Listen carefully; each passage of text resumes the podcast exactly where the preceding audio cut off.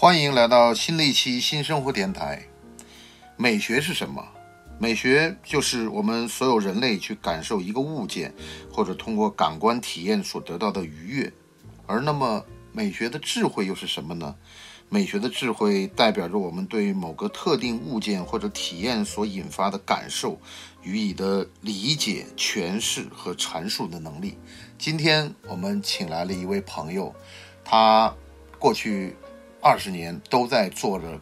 跟美学以及美学的智慧有关的事情，他拍电影，他开餐厅，他修建古庙，这就是我们今天对话的嘉宾林凡先生。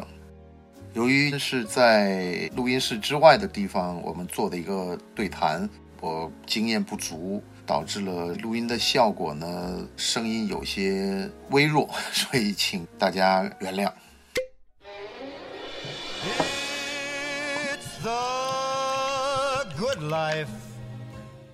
Hello，我是范廷略，这里是新生活电台，由荔枝播客独家制作播出，每周更新两次，欢迎收听订阅。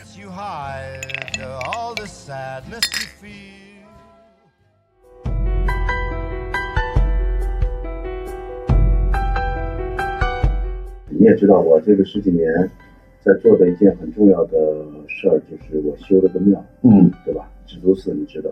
你把那个从一个废品收购站变成了一个，就是呃目的地吧？呀，北京的当时的一个网红餐厅打卡目的地吧？也不能要不能简单叫对，当然当然当然当然对，因为餐厅是最有名气的一个。因为我当时呃来参加这个图书展的时候，英国的这些朋友们呢，就是把他们的晚上的晚宴，嗯。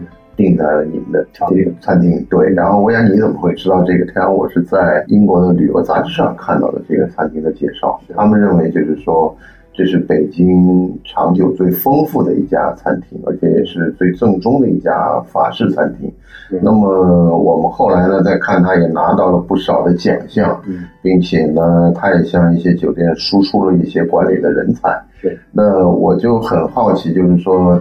你当时在动这个脑筋的时候，就是或者在想这个问题的时候，是为什么会想到，就是说，呃，在一个破旧的寺庙把它修好以后，放一个餐厅，放一个听音乐的地方，还有一个喝茶的地方，嗯，整个那个意境也让我觉得就是非常高级。嗯，对，这个呢，话说是十几年前的事儿，零六年的时候，当时这个年轻气盛，嗯，也刚刚参与完成了一部。著名的片子，这片子也老大也比较喜欢。对对对，一个人啊，娄烨的一个人。这个事儿让我觉得你当时的勇气和眼光都是非常让我们值得称赞的嘛。因为从现在你再回头再看这部片子，实际上还是很优秀的作品。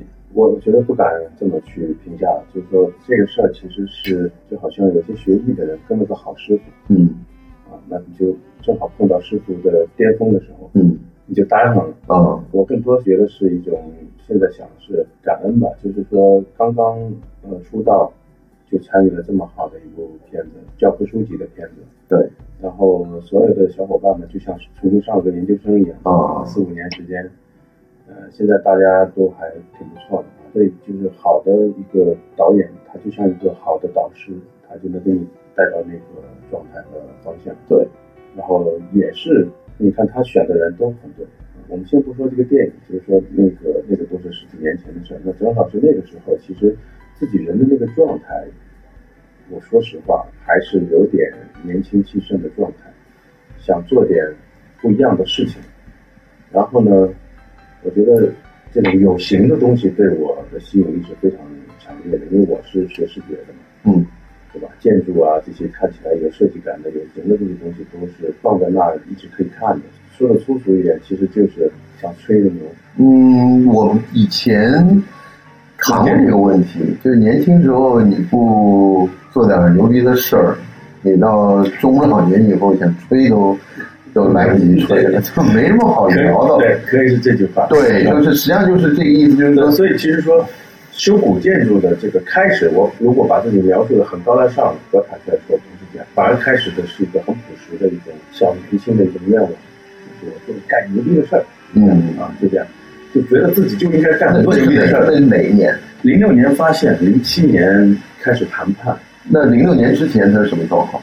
呃，零六年之前，它是一个在国有企业的使用的状态里面，但是这家国有企业也面临着很多的变化，内部在重组，外部业务在收缩，所以经营上面也比较吃力。嗯，那那个地方是它的一个三产公司，是一个国企的三产公司。那个三产公司由于经营的营单，然后呢，他们可能也有一些分租，那么这个场地就有了。当时的那个现状就是一个物资回收站，嗯就是我们说的这个废品收收站和和叫什么有那么大吗？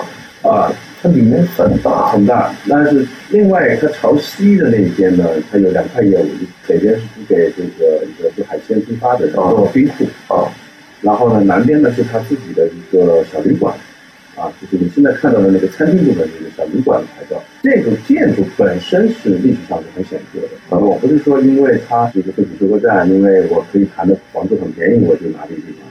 其实我们当时我跟我的合伙人去想去做这个事儿的时候，觉得你要做品牌，得首先找到一个标的是得有故事，嗯，对吧？我们经常看到品牌 since 哪一年开始，对对吧？我们这个 since 是几百年以前的，对那这个故事听起来是有人做的。一开始我们想的是说去找四合院，那四合院有时候北京的很多，就假设我们会做的很成功，有人效仿的话很容易，因为再找一个比你规模大的四合院就行了，对对吧？而且四合院的故事没有这种庙宇啊这种故事那么厚，对，就是它因为四合院住的是个体啊，对是这样啊、当然王府是例外的，就是庙宇啊、王府啊这种就属于比较厚重的。所以在北京，你想，呃，从品牌从做这个事儿的初期的话，你应该是要想的来源和底层。所以当时综合考虑了这个项目，然后也知道这个项目上面也呃有一些它可以允许经营的范围的牌照。然后我们想就是拿下这个项目的时候，顺便把它的牌照公司收了之后，这样我就可以延续这些经营了。就是因为在胡同里面办执照是一件有难度的事儿，对，所以这里面都是体现了我们一些比较呃多的想法。然后后面事实证明，我们这些事儿都做的都是对的啊。然后呢，我们去修缮的过程中，其实是一步一步的发现这是一个很危险的事儿。为什么呢？超出了自己的控制，超出了我们的呃认知范围嗯啊，也超出了我们对这个事情的一个风险范围。嗯为什么这么说呢？就是当初我们租下这个地方的时候，这个地方呢是搭了非常多的这些零件的东西，所以几乎是看不到这个现在这个面貌啊。你是需要去拆掉一些东西，拆的是拆那些搭的那些棚啊，嗯，主体建筑我们是不动的。但是当我们深入之后，发现其实包括主体建筑里面的那些啊乱搭建的一些东西，慢慢打开之后，发现它里面破坏的程度、失修的这个程度非常严重。比如说这个大殿，我们打开之后发现它西北侧顶部居然是已经高度的碳化，就说明以前着过大火。这个是在我们拿租赁的时候没有人告诉我们，也没有评估出这么严重的情况。那如果是这个原因的话，在我们修缮动工的过程中，如果这个大殿塌了的话，那不是一般的事儿，呃，破坏文物了，那破坏文物了，那就是有罪了，就是说面临刑事的罪罪。对。再一个呢，就是说在修缮古建过程中，这个资金上面是非常捉襟见肘的，因为修古建这个事情是没有没有底儿，没有底儿，对的，多少钱扔进去都看不见的，所以看怎么修。嗯，所以我们在这过程里开始的时候非常的痛苦，非常的麻烦，但是呢，没办法，这个牛已经吹出去了，就把这事儿给干了。但是好像你们真正做起来，呃，是一零年以后吧，一一年，一一年，嗯。然后好像餐厅的生意一直都很好。呃，整体都不错，因为是这样，就是我们的这个修缮的时候花的时间很长，超乎这个商业逻辑的。嗯，一般来讲，你哪一个场地，哪有修修补补、装修得花四五年时间的？呃，我们在上海碰到的是那个雍福会，当时也是装修了一两年。那、这也就一两年嘛，对吧？对，因为但他那个就是原来改变也不太大，因为他就他底子还可以，对对对吧？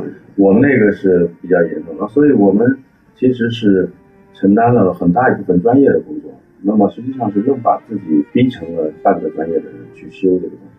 那这过程里面，从调研、从研究跟我们专家的讨论，就是非常多的这个前期的工作。简单的来讲，我们按照什么原理来做？就是按照时间的顺序，在这个院子里面不要断。嗯这个就像我们做电影的人来讲，就是时间的逻辑不要断。这一点宗旨是很重要的，因为有这个宗旨之后呢，你就会知道什么东西要保留，嗯什么东西不保留。首先第一步这个事情做对了之后，就会把你后面所有的事儿都弄顺了。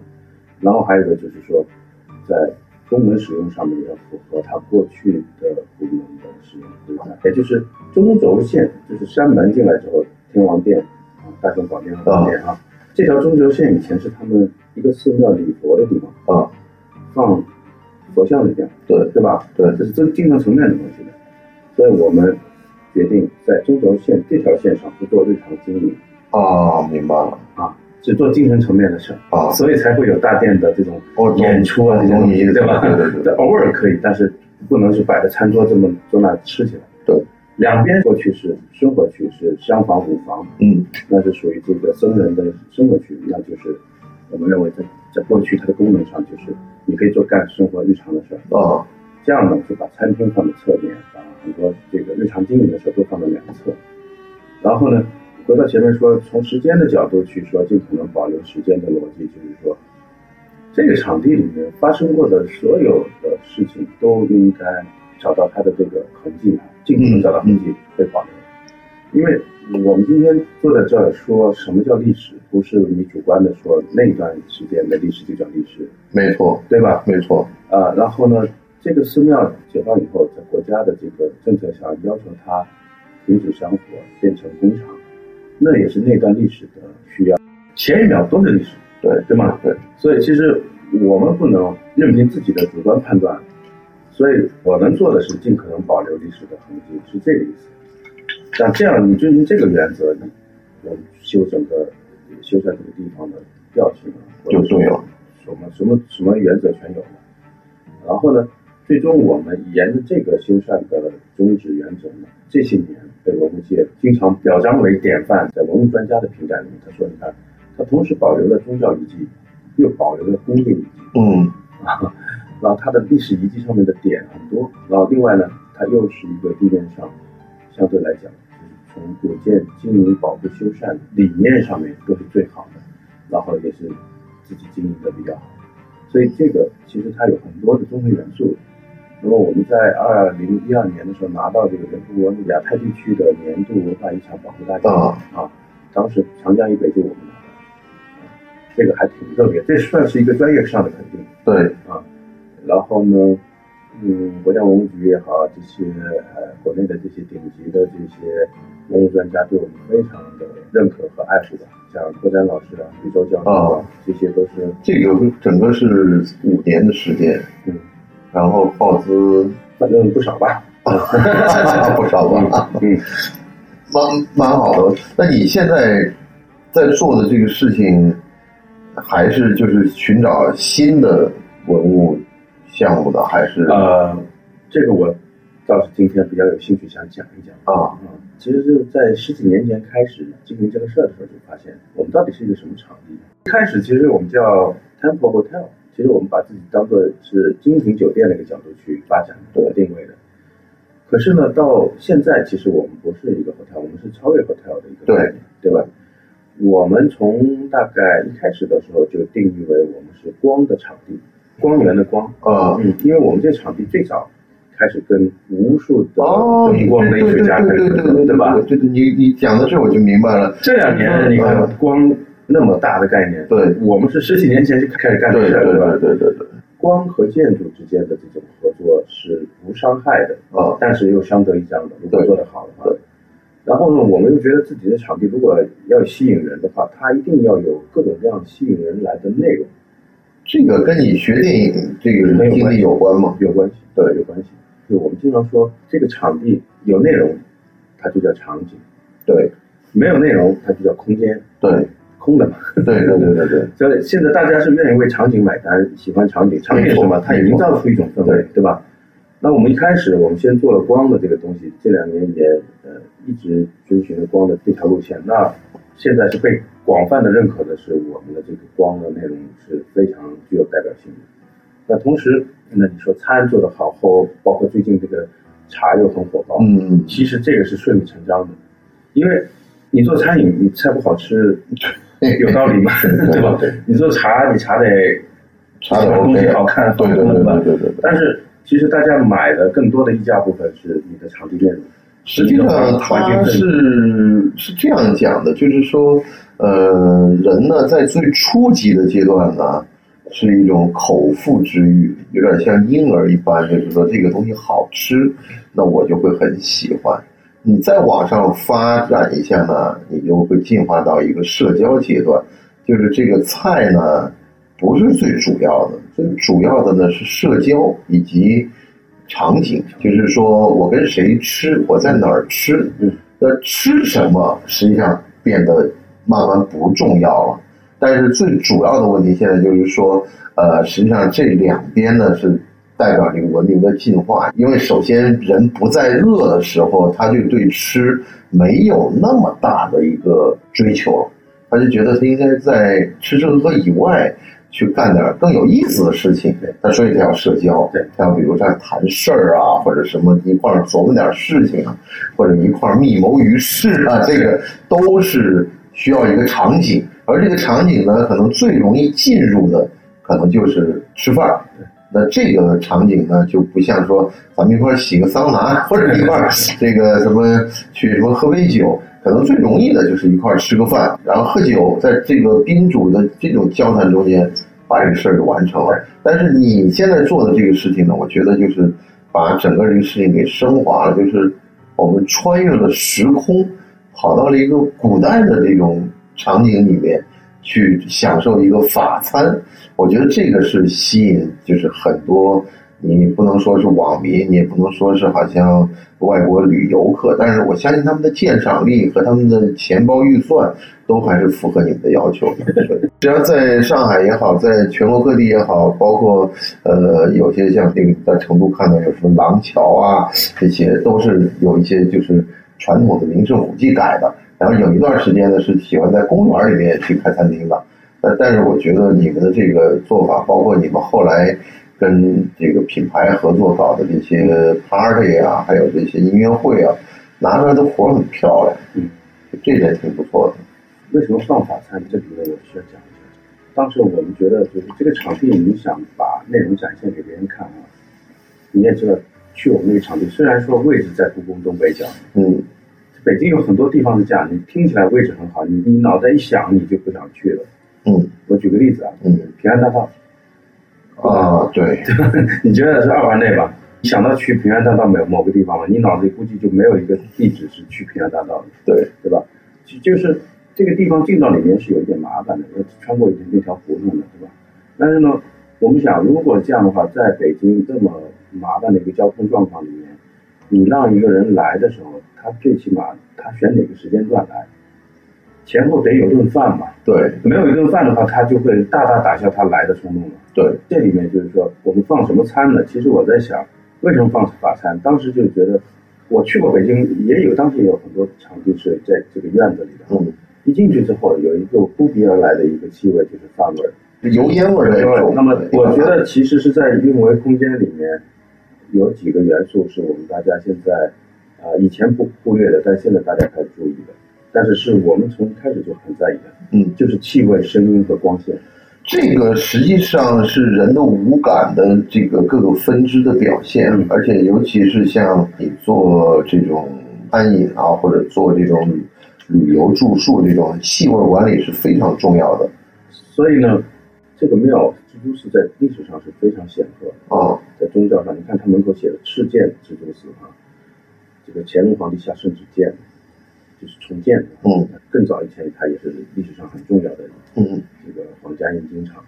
那这么一个重要的地方，我们对它过去和它宗教上面是要有一种尊重的。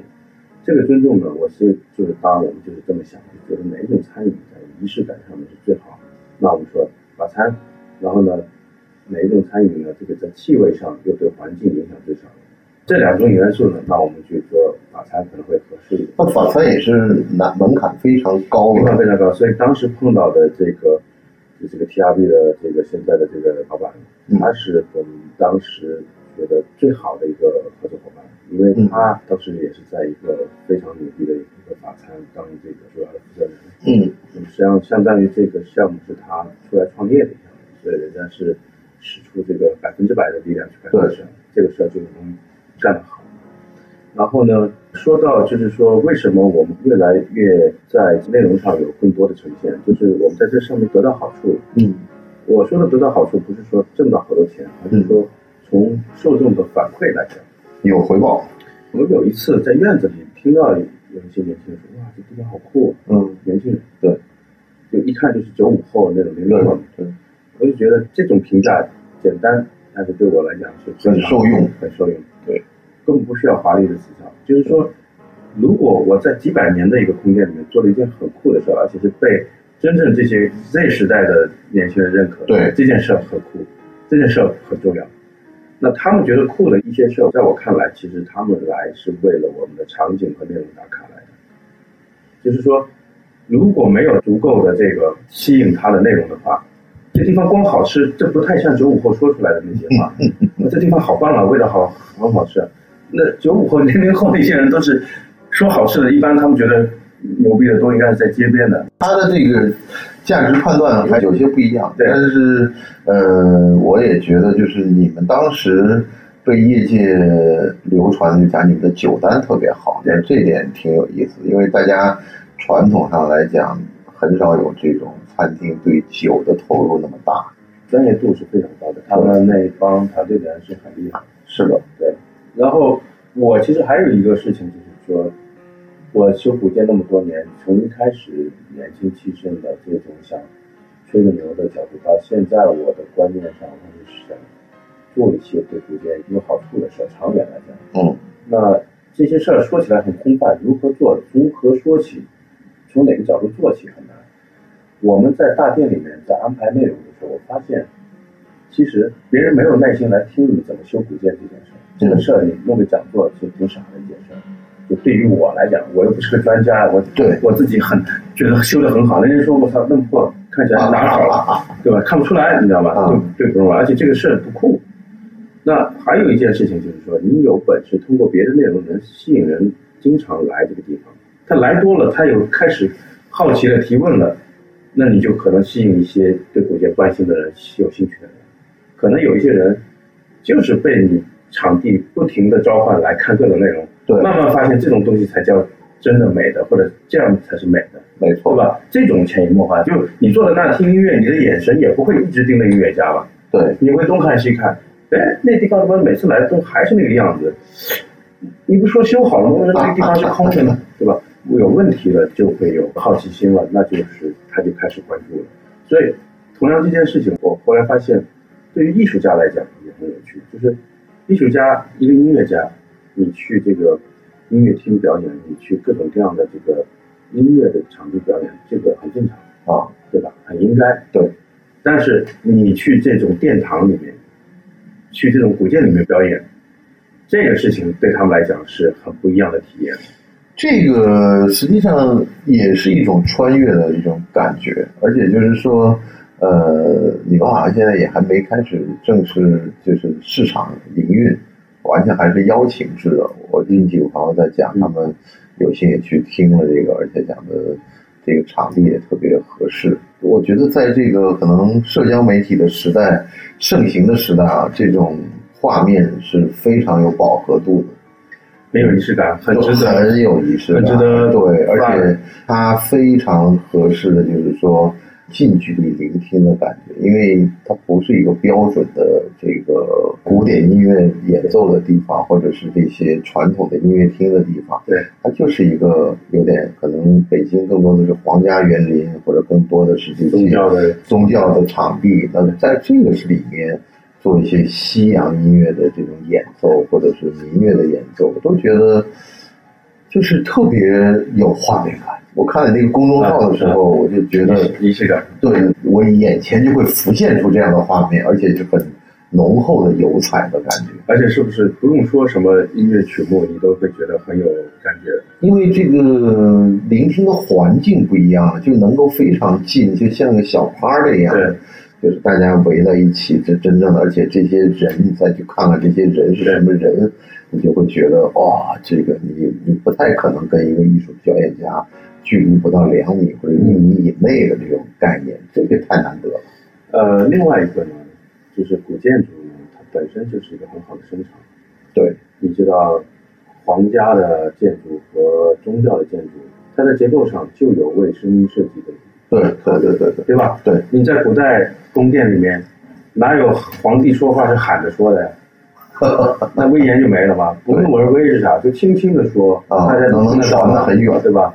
还有一个就是说，在宗教的场地里面，他的这些宗教的这种讲经也好，这种仪式也好，他也需要一个呃宏大的一种表达方式，对，对吧？所以他在寺庙里面也一样，就跟国外的教堂一样的，神父在上面一讲话，你感觉很洪亮、很宏大，对吧？谁都听得见。所以这些地方，它绝对不是突然你发现了他声音表达很好，而且他过去就是为声音设计的。你这个项目策划了多久？呃，我们说到古建音乐季的话，我四五年时间，但是我、我做这个测试也有这么五六年时间了。那之前我记得你还在故宫搞了一次国展是吗？啊，那个是就是过大年的一个展嘛。哦嗯对，那个呢其实是也是一种尝试。我想说的就是说，我现在想做大内容嘛。对，大内容是什么呢？就是说，可能从市场上，从嗯行业上还没有这么一种叫大内容的行业。可是呢，我觉得现在越来越多的空间需要内容了。你也知道，越来越多的地方真正变成空间了，就啥也没有。嗯，就盖了个空的地方，就或者只有一个空间，所以它是需要内容填补的。那这种内容填补对政府、对呃空间持有方都是有巨大的需求的，而且还要体现它的这种特点和多样性。这里面我认为，从做这件事情的这个商业的考虑来讲，它未来的前景很大。就这就是现在，如果你再用一个啊、大家都在说的这种概念叫城市更新，也可以这么叫，就是把老的场景重新把它变得有活力嘛。那我觉得城市更新也好，呃，场景也好，最重要是内容的呈现能力，对对吧？适合的内容放在适合地方。那我们再回到说古建，那我在做东景园就 Temple 蜘蛛丝这个项目的时候，嗯，我发现用古典音乐在这个场景特别合适，呃，受众买单，艺术对家享受，然后呢，效果非常好，传播也好。那我在想，在中国地面上有那么多的古建，为什么呃没有就是说一种好的内容方式？我经常问一些朋友，我说，包括北京那些朋友，我说就在你眼前的那些古建，比如说哪怕我就说故宫吧，哦我问一些朋友，对就在东城西城的，对，能去过吗？啊，没有，我到北京不去，天天都看得到啊，感觉早晚都会去的，对，但就是没去，对，对吧？然后呢，这样的情况放到各地都有很多情况下。那我说古建筑是这样，就是说你你是经常在大街上忽略的一个东西，那它其实也是代表着文化历史的一个国宝放在那里，你老不去看它，你也没进去，没关注它。那我们现在有地面上有那么多的古建筑，如果有一些东西是，或者在某一个时间点，我有一种能力或者是一种方法，让大家在一个时间里面一起进入古建，干一件他们都认为有趣的事儿，那这件事儿是不是快闪会很有趣呢？啊，快闪，所以就这些点都让我开始琢磨这个事儿了。后来我在想说，首先从北京出发，在北京的一些古建筑里面，在我们认为最美的金九银十的秋天，金秋的时候，对因为我考虑秋天是是因为气温舒适，对，所以你在现场待得住，对吧？还有一个呢，就是你不需要有更多的这种手段去在控制温度，所以它是环保的，对古建筑是有好处的。对，然后呢，你要考虑到还有一是影像的事儿，就是说，大家现在参与一件事情的时候，有一个前提就是说，我去这个东西值不值得我发朋友圈？如果不值得我发朋友圈，我也大概率我也不想去了，没什么可拍的，我去那干嘛？对不对？我觉得这个是呃人们的分享欲望已经多过了他的这种好奇的欲望，他就会产生这种感觉。所以我考虑的这些点都比较有趣的，就把它集合到这个时间。你是所以还是从这个互互联网社交的这个视觉对对包括他的感受体验上啊，如果在这样的一个最美的时间里面，我们能进入皇家园林，进入各种各样的，啊，你本来就熟知的一些地方，或者说你不知道的地方，然后有一场精心准备的音乐在那等着你，的一起听，那是多美妙的一件事儿啊！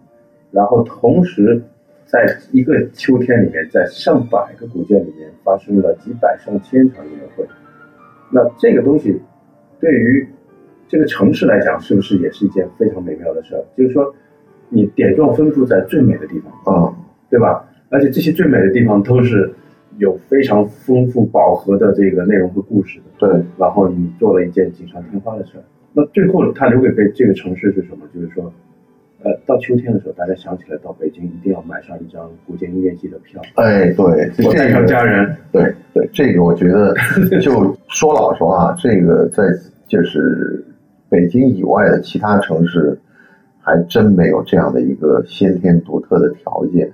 你就是搬的时候数嘛，有古建筑的，而且又在市中心的，因为大量的这种可能，我觉得苏州园林会有一些，但是呢，它的那种风格呢，又跟北方那种帝王的这种风格呢又不太一样，所以我觉得，嗯，就这样的一个想法和出发点，是一个好像商业上也好，审美上也好，都是非常合适的。我就是就是就这个事情，绝对不是一个小年轻、小艺术爱好者一一时冲动。不，我我是觉得你你做的很多事情，让我们感到拍手称赞的地方在哪里呢？就是我觉得是你的审美的这个养成。嗯实际上，我现在觉得很多事情，因为商业竞争已经到了一定的阶段之后，呃，拼的实际上是素质。有的人可能在商业素质上很强，有的人在审美的上面很强。那我觉得就是说，你的几件作品，无论是你投资电影，还是你开餐厅，还是你做古建维护，还包括你现在在做这种音乐会的策划，我觉得你的核心驱动力是这个从一个摄影师养成的一种审美。审美就这个挺难得的，因为这个说老实话，现在可能拍照片的人也多了，做影像的人也多了，但是审美的水平在那摆着呢。因为我们不是天天就看你拍的那些照片，包括你拍你小孩的照片，拍你那些店的照片，我都觉得这种作品的厚度，实在让我们觉得你可能在看这个世界或者看项目的时候，你看到的可能是跟我们看到的是不一样的。我很坚信这一点。大家好，我是范廷略，这里是新生活电台，由荔枝播客独家制作播出，每周更新两次，欢迎收听订阅。